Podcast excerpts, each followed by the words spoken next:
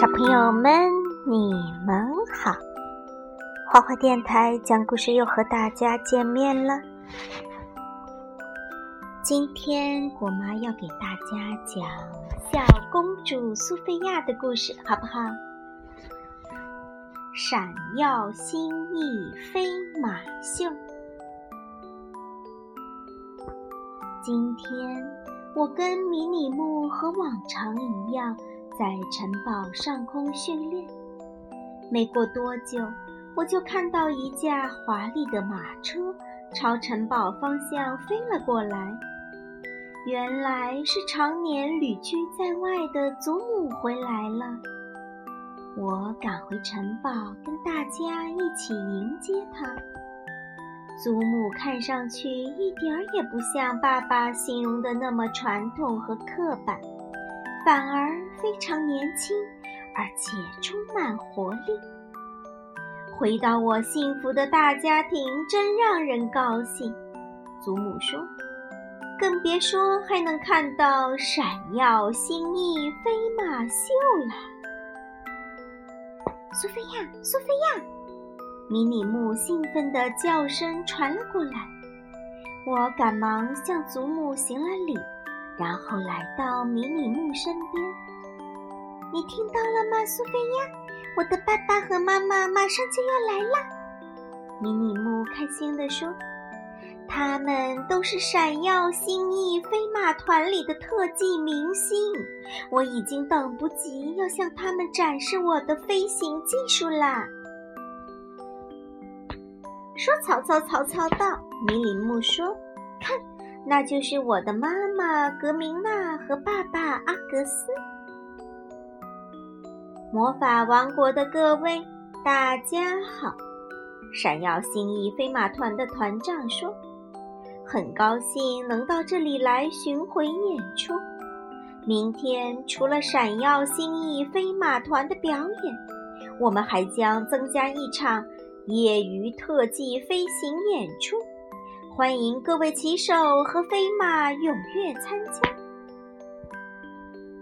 飞马团亮相后，格明娜和阿格斯朝迷你木飞了过来。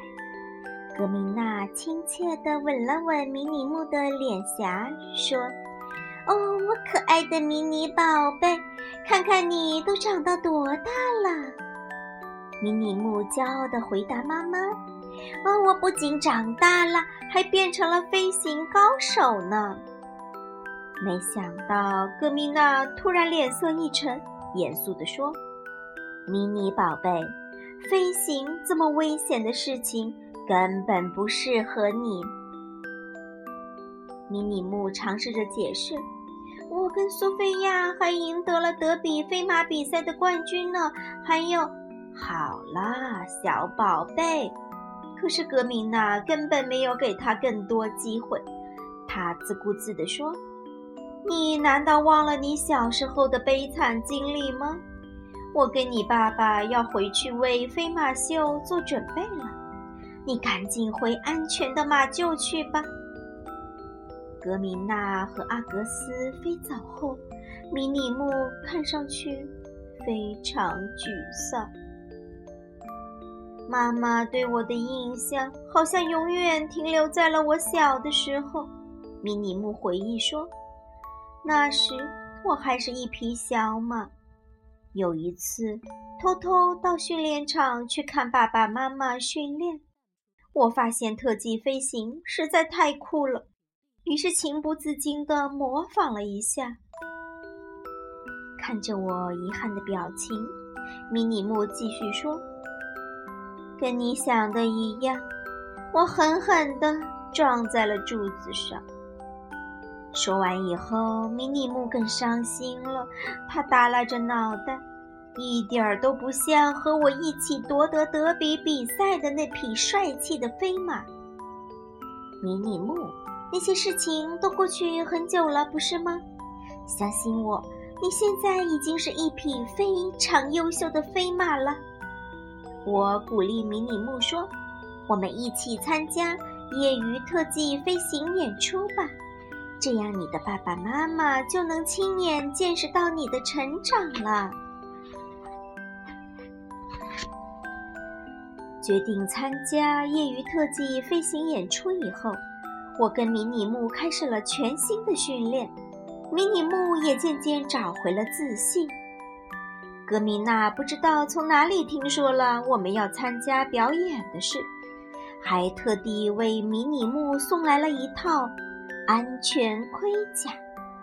这套滑稽又笨重的盔甲，就像枷锁一样束缚着迷你木，导致他完成动作的质量大大下降。我建议迷你木把这套不合身的盔甲脱下来，可是他不忍心辜负妈妈的一番美意。闪耀星翼飞马秀结束后，我驾着不灵活的迷你木出发了。由于安全盔甲实在过于笨重，迷你木根本就飞不高。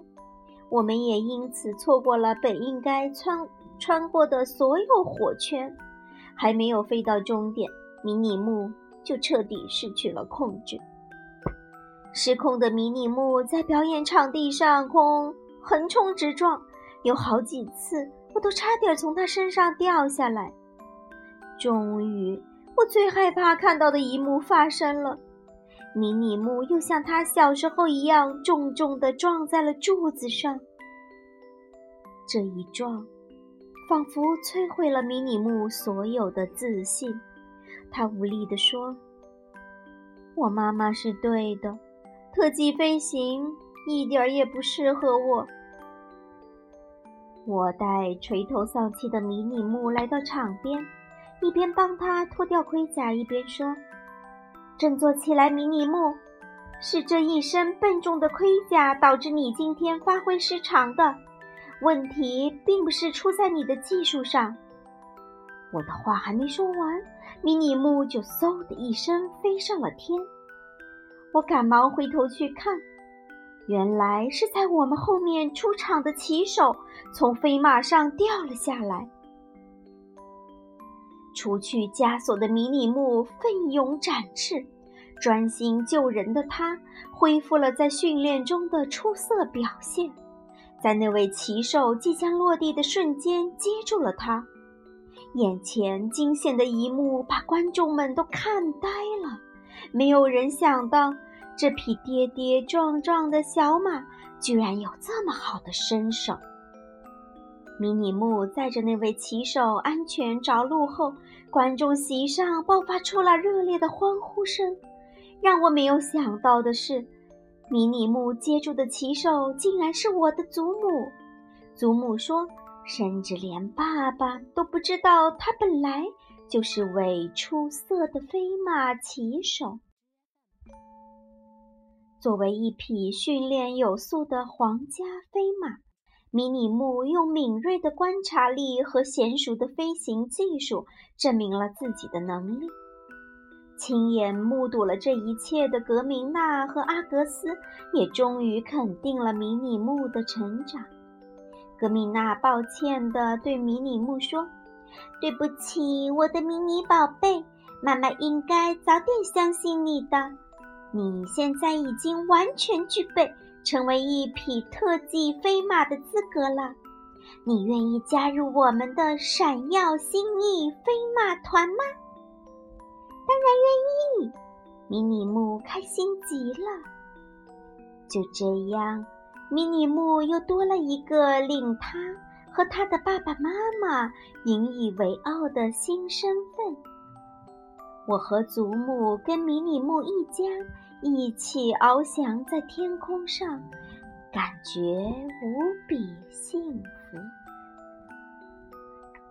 好啦，各位小朋友们，今天我们的故事就讲到这里了，祝大家晚安。